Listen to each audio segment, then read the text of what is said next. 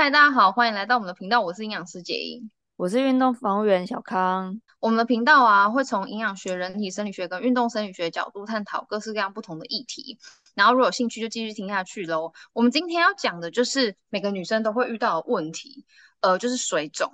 好，就是呃，很有可能啊，你前一天可能吃了，不小心吃了一个，可能你也不知道是什么样，是不是真的很咸，或者是你觉得吃起来还好，但是它却让你吃完之后非常非常口渴。然后你隔天拿、啊、去量体重，就是如果你有量体重的习惯的话，你隔天去量，你就会发现，哎呀，我怎么前一天五十五，然后隔天瞬间变五十七，就是瞬间爆肥。哎、哦，这样子心里一早起来心脏被暴击，这样子很不爽。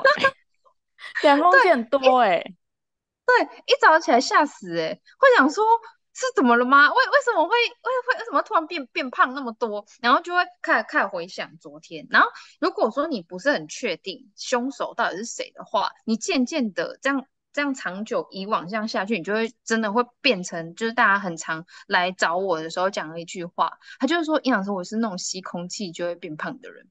就是很多人他吸空气变胖的意思，就是因为他其实非常容易水肿，所以他很常看到那个变化，就诶、欸、可以瞬间多很多。然后他那一天就会吃的很少，那他那一天是不是吃很少？隔天他就很有可能会变瘦，对，然后他就越吃越少，因为他会觉得就是他会把那个水肿看成他真的变胖，所以他最后就会采取不对的方式，然后一直就是吃下去，然后他就会变得饮食比较不均衡，然后因为吃太少，代谢下降等等等，所以。我觉得我们如果能够正确认知什么叫水肿的话，比较可以让你避开或者是减少会营养不均衡的几率啊。就是你只要去知道说，哦，我其实就是水肿，然后我今天做一些事情让那个水肿消掉，你隔天就会再回来了，你就不会去乱吃东西，你懂吗？就乱删减了一般日常的食物。哎，对，其实我觉得这个话题男生也蛮可以听的，哎，因为我我因为工作的关系，我遇到比较多男生嘛。然后我是突然想到，就他们在减肥的时候，其实更极端，我觉得会比女生还要狠好几倍。Uh -huh. 可是男生会在意自己有没有水肿吗？我觉得会诶，已经有男生会去打肉毒了。好不？对啊，他们是在意的，还有人会化妆，好不好？哦，对哦，对哦，好啦，我不能这样，就是有些偏见。好，那我跟你讲，全人类，全人类都应该要正视，就是有可能会水肿这件事情。然后，呃，我我想要先问小康，因为我是一个每天都量体重，就量体重是我的工作嘛，所以我每天早上都会量体重。我是会量体重、体脂，然后测自己血糖的那种人，每天。嗯、然后，但你的话，你要怎么样，或是你什么时候会发现自己水肿？我是完全跟你相反类型，我就是不看任何体重计，嗯、然后也不看我的体脂。反正我就是不看数字就对了，因为我知道那些数字它就会很严重影响到我的心情。我看了，如果我 我的体重变重，然后是那个数字变大，我就会整个很不爽，而且会不爽一天。然后，OK，所以我大部分都是用我我就是看我自己的身身形啊，例如说哪哪一块肌肉用力，它应该要有哪一些线条，然后不然就是呃。可能我手臂的宽度，我在同一个姿势下，然后手臂的宽度是多宽，所以它如果线条多少一条，嗯，或者我觉得那个线条变得不太明显，甚至是我手臂的宽度，我觉得好像变宽了，嗯，那我就会觉得我变胖。像我最近就觉得我变胖，然后你就是你就定义说我变胖了，然后你会你当天会怎么做？我当天就是会心情不好一下，然后我真的会吃比较少。我会想说，哎、欸，是不是我前阵子什么什么东西吃太多了？然后，嗯、然后反正我就开始开会开始回想了，就开始反省啊，是不是那个什么什么吃太多了？好，那我最近少碰一点好了，不要再吃，不要吃那个，不要吃那个，不要买。对，OK，就像你说的那样。Okay. OK，所以你看的是肌肉线条，然后呃，你除了看手臂。呃，你会看脚吗？你是看手臂还是脚还是哪里？哎、欸，我都会看、欸，我也会看肚子啊。就是肚子，我用力的时候，哪一边应该要出现线条？它如果没有出现线条，就代表我肚变大了。或者穿裤子的时候、嗯，肚子很快就碰到裤子的话，那就代表变胖了。这样。然后，OK，好。然后，呃，我我想要分享的是，像我，我通常怎么看我自己有没有水肿？就是我早上起来的脸。就是如果水肿的话，第一个眼皮就是会变厚，就是会，譬如说哦，我有双眼皮嘛，可是我可能就是另外这边右边的这个眼皮就会变得比较肿，然后他的他的眼皮就变成一个异常的状况，然后再来就是脸会这边就会变得比较大，就是这个是哪里啊？就是脸颊这边会变比较胖，然后就背一背的这样子，就会觉得背一背的这样，真的真的真的很可怕。然后你就会想说，嗯，怎么变丑？就是今天一早变丑，怕，很可怕，超不爽的。对你那一天就，可是就会拉警报啊，因为我就知道说，哦，我水肿了，然后所以我就会做一些事。我今天就是要来揭露我那一天到底会做什么事，然后快速消水肿。嗯，嗯嗯，我觉得要告大告诉大家这个秘密这样子。然后对，这很重要。呃，我的我的个案是有很多人他是怎样，他就是脸很小，他就是怎么样胖，他胖不是他那脸，就脸漂亮要死。然后他他就是下半身肿，那他可能穿鞋子的时候，他会觉得紧紧的，或者他会觉得他的脚就胀胀肿肿的。然后，呃，或者是手，就是我觉得手还蛮多人会跟我讲的，就是，譬如说我们这样子握拳的时候，不是有骨头吗？对，手背的地方，对，手背有骨头，然后有那个血管看得到。对，然后他就会说，哎，如果我水肿的时候，我这样握拳，这边就是平的。你说手背是平的？嗯，他手背就是直接这样是平的，然后他就会拍一下给我看，说，哎、嗯。你想说我是水肿，我怎么今天的手跟我昨天的长不一样？然后我就说，嗯，你超级水肿。然后当然，因为他们都要量体重，所以我当然从体重也会可以看得出来。就譬如说，如果你隔天发现你直接变胖两公斤，然后体脂下降超多，你不要开心，想说，哎，我是我瘦体脂，因为你是水肿而已啊，你没有瘦体。对啊，对，你不要想说，哎，我我体脂下降，好棒哦。因为你是水肿而已，你消完水肿，它要跑回来了。哦，天哪！你看体重计就是就是那种会破坏人家心情的东西啦。我觉得大家对体重计是又爱又恨啊，然后又又还蛮害怕它的这样子。没错，我是不会用它的。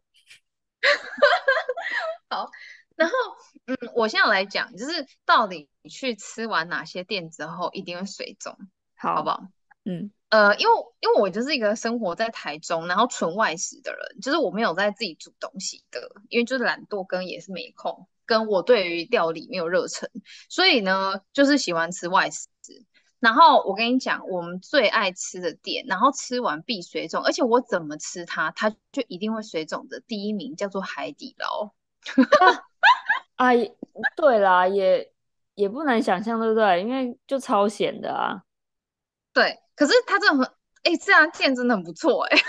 哦，我也很喜 欢啊，就是，嗯，很好吃啊。然后为什么呢？因为我在呃中午的时候，大部分在中午吃吃它。然后，但是我有遇过那种，就是朋友约，然后约几点，知道吗？晚上八点，晚上八点跟我约。天哪，哎、欸，那很像，那很像是在做那个高空弹跳，然后你叫那个教练，就是不要帮你固定绳子，哎，你就直接这样跳下去，这样，哎。真的真的，他约那个晚上八点的时候，我想说，哇，哇塞，哇塞，那隔天绝对是直接变丑啊！就我非常有义气，你非常有义气，你居然会去赴约，就是赴约，好朋友，我真的是好朋友。然后我想说，算了，我去。然后我跟你讲，怎么样？就是你在点锅底的时候，一定要点，就是他们一定会点麻辣，那我吃我不吃辣，所以我就那一锅就不关我的事。但是我一定会点一个另外一个口味，就是不辣的。然后。可能就看是要点什么啦，我因为我跟你讲，其实每一个都蛮咸的，所以也不用想说点哪一个比较不咸，它只有比较咸跟还好咸的差别。那、嗯、我觉得如果你都已经要去吃了，你就选 你喜欢的吧。嗯，然后反正它就是咸，对不对？然后呢，它不是就是总共它有分两格或四格嘛？然后我们另外那两格就是一定会是白水。然后我跟你讲、哦，清水这样，因为清水锅，清水锅。然后我跟你讲，因为我测试过。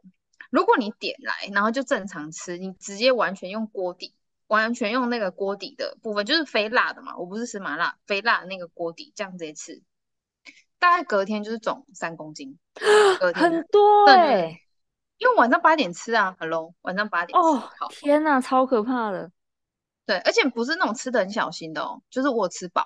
对 我吃饱那一种，对，然后就是隔天是三公斤，好，然后我又又在某一天又又做了这件事情，又是那种晚上的约，然后我又去吃了。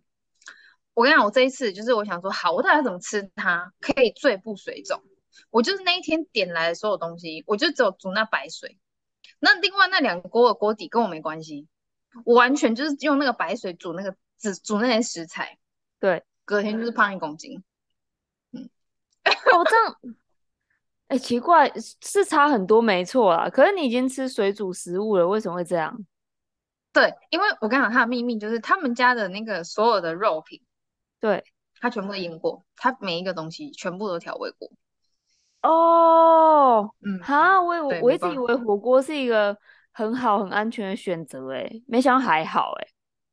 呃，我我只能说海底捞比较不是，但是其他的不会啊，其他有一些他就是真的直接生肉过来给你，他就没有调味。可是我意思是说，像海底捞那么好吃，就是因为它每个都调味过，它调到他们就是他们自己招牌的那个味道，哦、所以才会那么好吃。可是就是一定会走，哦、哇，嗯，哇，一定会。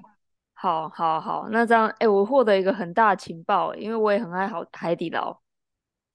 对，因为而且我跟你讲哦，像我，我是一个很会流汗跟尿尿很顺畅的人，对吧？你应该知道，就是我很爱尿尿，然后我我排水系统非常好。这样买一公斤呢？如果就是试问，如果今天你就是那个排水不好的，不太会尿尿，不太会流汗，然后你就是晚上八点去吃海底捞，然后你用白水煮那些食材来吃，隔天不就是一定两公斤吗？因为你就排不掉，以上尿尿。哎、欸，对啊，去海底捞吃水煮餐，这样已经已经是很委屈自己的哎，这样我真的会气死。对，所以。我觉得说，我因为像我们，我们还是会去吃，就是我觉得这家店还是很好吃。可是你就是可能要选中午啦。我觉得最棒时间就是中午，晚上去你就是想说，好，那我隔天要直接吃一个排水餐。你不要想说我隔天怎么会怎么会水肿，然后看着那个数字还在那边难过，就不用难过啊，因为它就是一个正常的现象，它就是本来会发生的事情。对，对，嗯，对，这就是然后为友谊的付出。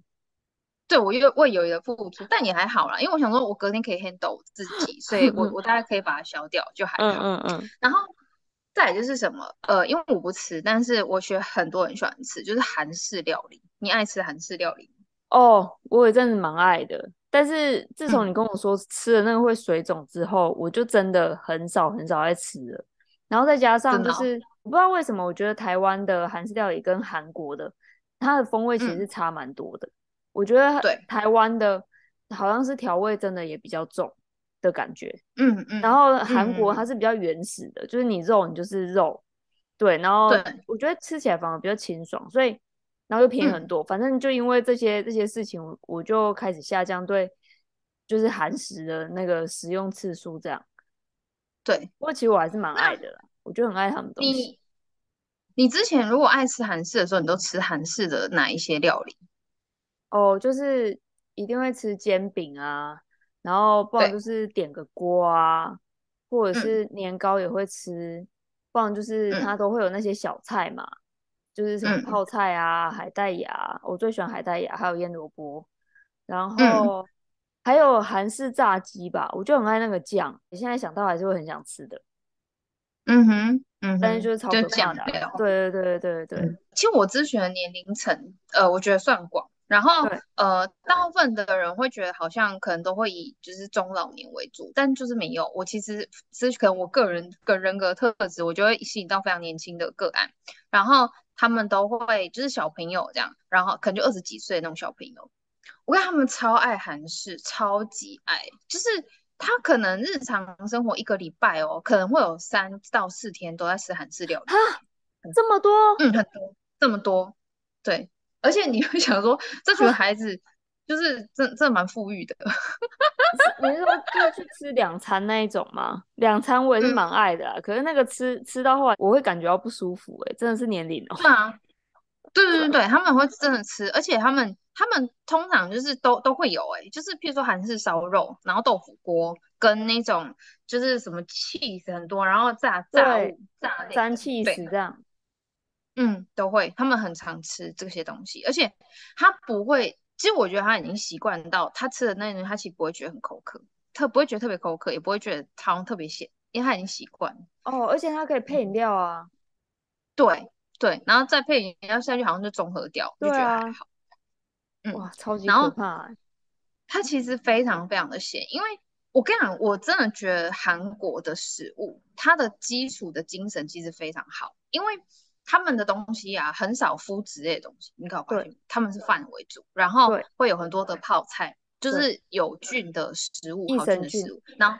嗯、对，然后跟肉跟青菜，就是如果看一些韩国人他们在吃他们东西的时候，他们其实这些为主，然后再来就是补汤，他们人参鸡啊补汤类的东西，其实大概就是这些。对对，对。可是，嗯、呃，在台湾，我觉得它把它变成就是大家都很喜欢吃的那一那一味的时候，其实它的咸度提升非常高，而且有非常多呃有额外添加物的东西进来，然后尤其是酱啊，就是酱的比例会拉得非常高，然后小菜也不会只有。呃，就是那个泡菜，它会有很多东西，然后它的口味会偏咸，就是说它可能也是用腌腌制的方式，也是用好菌发酵的方式，可是它的调味品会多非常多，嗯，非常非常的多，嗯嗯嗯，对，所以我发现他们不一定会很辣，可是他们会很咸，对，然后那个味道会，呃，会让你的舌头记得它，然后有点上瘾。所以你下次就会一直想起那个味道，就想要再去吃，就想要再去吃，这样。哦，是魔性食物哎、欸。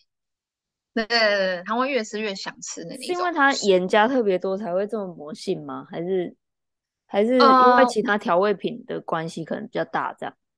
我觉得是综合，就是综合所有调味，然后它调出来的那个味道是大家很喜欢的，就是又有一点甜甜的，又有一点点咸咸的，它不会，哦、然后也不会过度的刺激辣这样子。哦，就是有层次的那个味道是人类喜欢的，所以就会被记。是人类喜欢，嗯，没错，没错，嗯，然后你就会一直很一直被正增强，就是哦，每次吃完都好好喜欢那个味道，就一直脑子一直记得那个味道，然后下次就是想到它的时候就会正增强，然后就会觉得哎，那个愉悦的感觉来了，所以就想再吃这样。哇，超级可怕，嗯，嗯对，所以韩式占非常非常大的比例哦，就是非常多人很喜欢吃，然后而且很多人会。告诉我，他说他觉得韩式的豆腐锅很清爽，所以而且有很多菜，还有菜，然后有很有还有豆豆腐嘛，豆制品，所以他们会就是减肥期间，就 even 他知道他现在要减肥，他还是会吃那那一道料理，就是那个豆腐锅。嗯，那那个不行吗？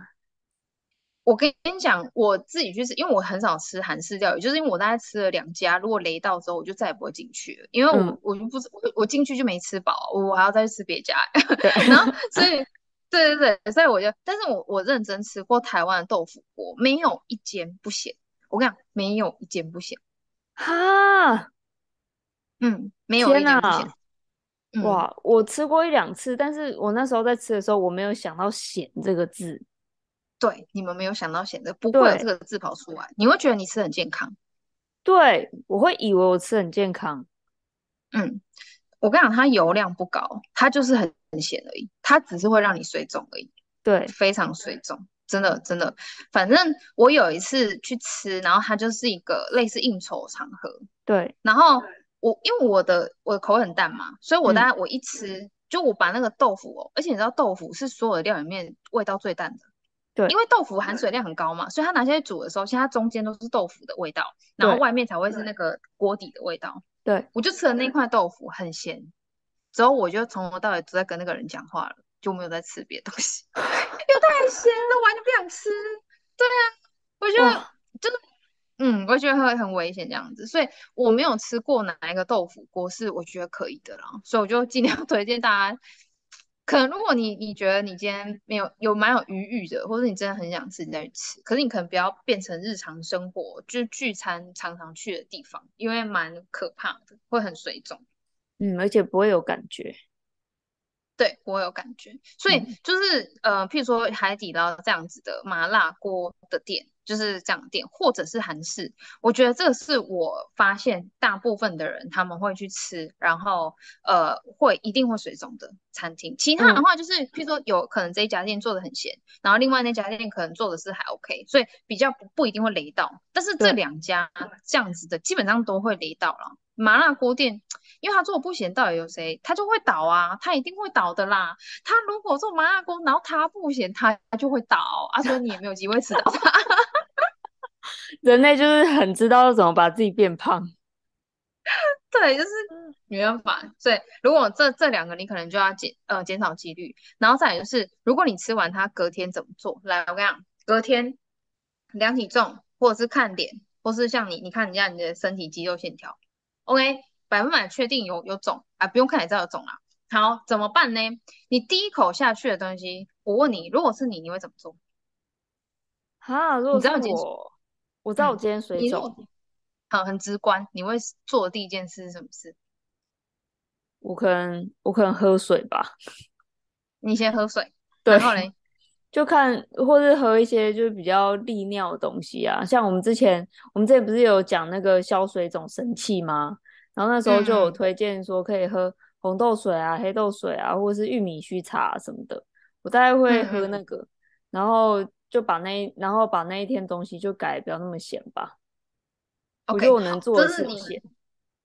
对对对，然后你你这样做，大概就是有稍微受过教育，有受过营养教育，然后会做的事情。我跟你讲，没有受过营养教育，或是对营养教育比较陌生的人，他一定会做一件事情，就是一早起床他就喝黑咖啡，一定会。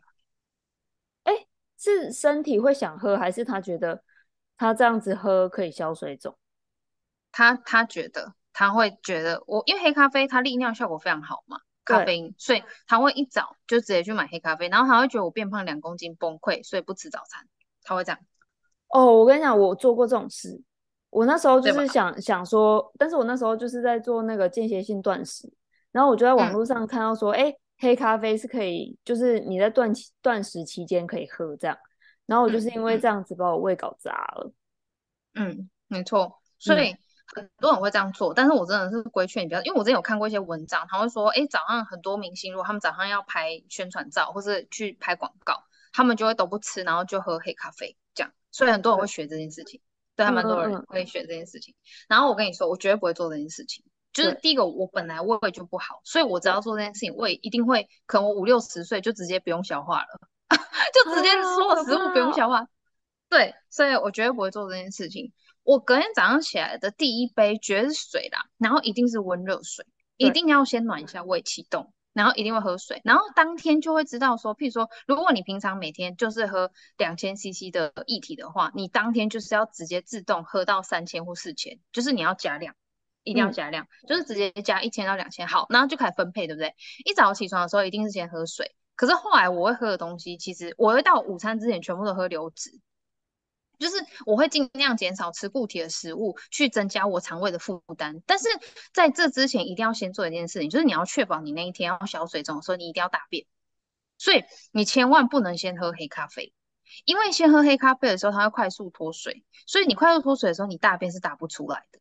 所以你很有可能，你先喝黑咖啡，除了伤胃以外，你会一直不断的脱水，一直不断的脱水，你大便打不出来，你隔天排水效果也不会很好。你懂吗？啊，原来如此，还有这个。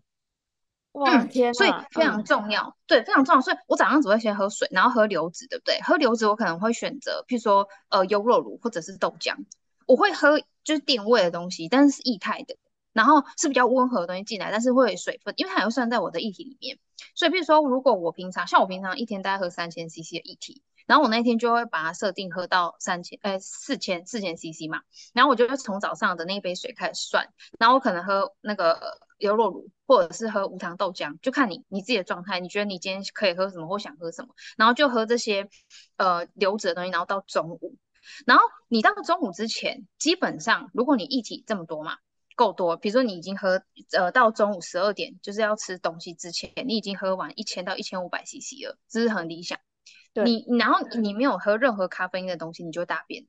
然后你大完便开始之后，就可以喝黑咖啡了。所以你的黑咖啡时间是喝是从你大完便之后才开始喝。然后你就会发现，你大完便之后，你再喝黑咖啡，你的尿大概三十分钟到四十分钟就尿一次，大量小水肿。哇啊！那如果说我真的到下午我才我才我才排便啊，我这时候喝黑咖啡，我是不是如果像有一些人对黑咖啡呃？对咖啡因比较敏感的话，他可能晚上就会睡不着，嗯，对不对？那所以像这种人，他就要直接，他就先那一天先放弃咖啡因。对，他就后来，譬如说他大完便，他下午才大便，可能肠胃蠕动比较慢，然后干嘛的。但你水分一定要记得哦，就是你到午餐之前你都是喝液体的东西，然后就像我刚刚讲的那些，然后你就一直补，一直补。可能你可能下午两点或三点才开始大完便，你大完便之后，你就可以开始喝黑豆水。红豆水或玉米须茶这种东西，因为它是会快速排水的。那当然，咖啡因是更快速，它是脱水，它等于是脱水的状态。所以我才说你一定要大完便再喝黑咖啡，一定要做这件事，哦、因为如果你大便前喝，你一定会大不出来，大不出来。哎、欸，那这样子就让我想到，这样等于我们这一集要跟前面几集一起听，就是听了这一集之后呢，嗯、还要再回去补消水肿神器那一集，然后还要再补就是让肠胃员工旅游那一集，因为你才知道要怎么 样挑选那些流质的哦，还要再补听那个蛋白质那一集，怎么样摄取好的蛋白质？嗯、因为我们以前有说过嘛，有一些人他对于那个豆浆他是不消化的。对，对，对，对，所以他有可能一喝马上会整个胀在那边。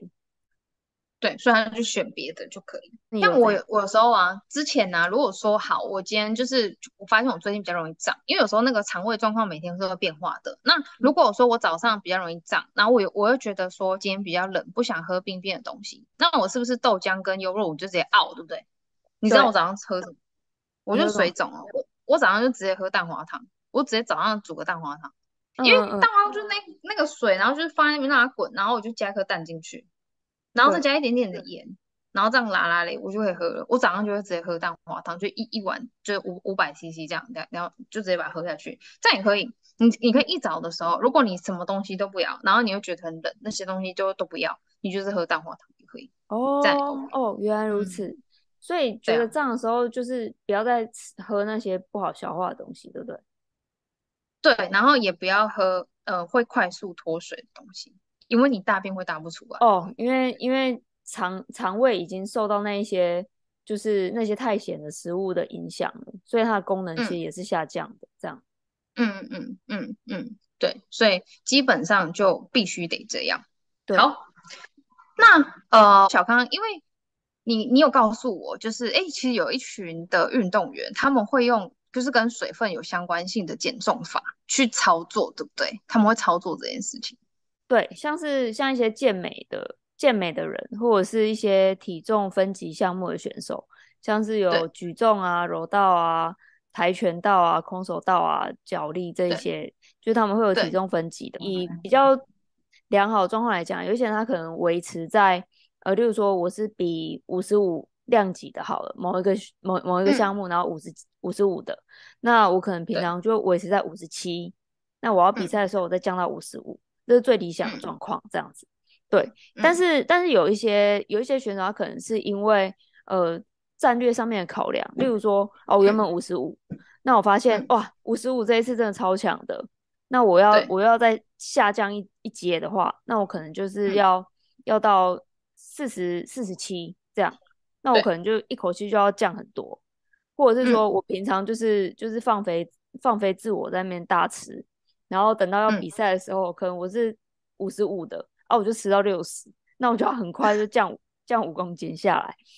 像这种比较有压力的减重目标的话，他们很很常用的就是脱水减重，例如说他们就会去呃会穿雨衣跑步啊，或者是或者是会去桑拿，就是做桑温暖啊。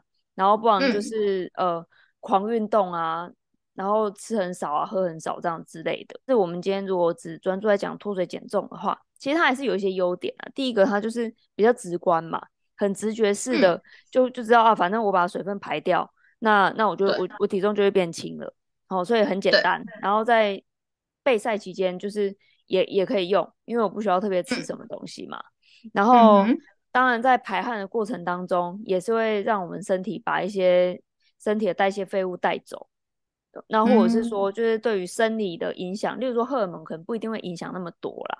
所以这个是脱水减重比较直观的一些优点。嗯、但是它的缺点就是要特别去注意的，就是说，第一个，当我们用脱水去进行减重的话，那我们的血血浆的量会变少嘛？血液就是血浆跟红、嗯、红血球、白血球，然后血小板，对，所以那个血液里面液体部分它变少，它就会流得很慢，那会变成说我们肌肉要拿到氧气的速度就变慢了。所以像在这样的状况之下呢，嗯、其实肌肉是比较容易疲劳的。那再来就是说身体的水分比较少，嗯、那所以如果是在热环境，不一定在户外，户外很热的话，那当然是热环境，但是有一些是在室内也很闷的那一种。很闷很热的那一种，oh. 所以那那个也会很容易会有一些，例如说抽筋啊，或者是热衰竭啊，甚至严重到热中暑，这些都几率都会比较增加啦。对那再来就是，呃，因为像我们的肌肉是含水量比较高的组织嘛，所以当你脱水的时候，一定是会影响到你的肌肉量的。那你肌肉量量变得比较少，那你能储存的肝糖就会变少。那肝糖就是我们运动的时候一定会用来当做能量来源的一个燃料嘛。那如果说你肝糖变少，那你的身体它可能就是要呃要多分解一些脂肪，这是好事。可是它同时也会分解你的肌肉，就变成氨基酸，然后去当做能量。所以这个肌肉量的下降其实会蛮快的。然后这也是会比较会比较危险的地方，因为它会很直接影响到运动表现。那甚至有可能会增加就是我们受伤的机会嘛。那再来就是说呃，除了平常会就容易渴啦哈，那渴的时候，我觉得其实。像我自己本身的经验是，我觉得渴其实会容易想要吃东西，而且甚至有一些人他渴跟饿他是分不清楚的，嗯、他只觉得他要吃东西。对，对对对，所以在你渴的状况下，你会更想要吃东西，但是这对要减重你是非常不利的。好，嗯，没错。那再来就是呃，像如果说你减重是比较激烈的话，那你到时候就是像有一些人他过完磅量完体重之后。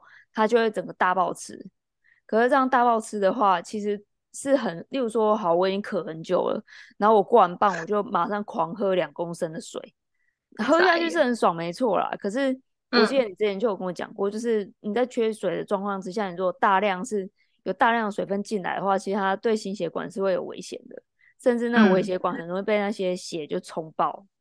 对，所以它它对我们的，对它对我们的心，就是心脏血管的这个系统就很不很不好。那再来就是说，你大量补充水的话，嗯、有可能也会让我们的电解质失衡，所以这又是另外一个很容易抽筋的一个成因。哦，所以对，呃，虽然说这样子的方法是很很常被使用了，那其实用的人大概也都知道说这样子对身体会有一些比较呃负面的一些状况要去承担。不过在这边就是会想要让大家更了解说，哎、嗯，今天我用这个方法的优点是什么？那缺点是什么？嗯、那我可以怎样去衡量？这样子，对，嗯，我看到比较比较多人会这样做的。我我觉得那个运动员真的，如果他他想要追求极致，他想要达到他想要的目标，他们会很极端哦，比我们一般人，就一般凡人还会更极端一点，对不对？我看到蛮多极端的案例耶，例如说像像有一些他甚至不是体重分级的项目，例如说如果是在赛季期是上呃白天的时候要练球，然后晚上要打比赛，嗯、但是这个选手他很有可能一天就只吃两根香蕉跟一颗蛋，好扯哦，真的，然后那真的要要快也，这根本跑不起来，对，他可以瘦。可是。对，他会没力量，所以我其实是看到有蛮多，就是有蛮多运动员，他是用那种很极端的减重方式的，因为他.他要。赶快瘦下来。反正我觉得哈，就是其实大家不能急啦，只是说我我觉得你大家知道中间会发生什么事，然后该怎么做，然后尽量不要走到极端。那当然有时候有些特殊的状况下需要极端，你可能可能可以做一些短时间的行为，但是我觉得长久下来跟投资一样，就是你不能想说我今天买，明天就要直接涨停板，然后直接这样这样一个礼拜致富，我就觉得太困难了。就是我觉得平常可能还是要关注，然后可能要。呃，做一些努力，然后这样慢慢慢慢叠上去，你的成功几率会比较高。这样，嗯，好哦，那我们就先聊到这喽，大家拜拜，拜拜。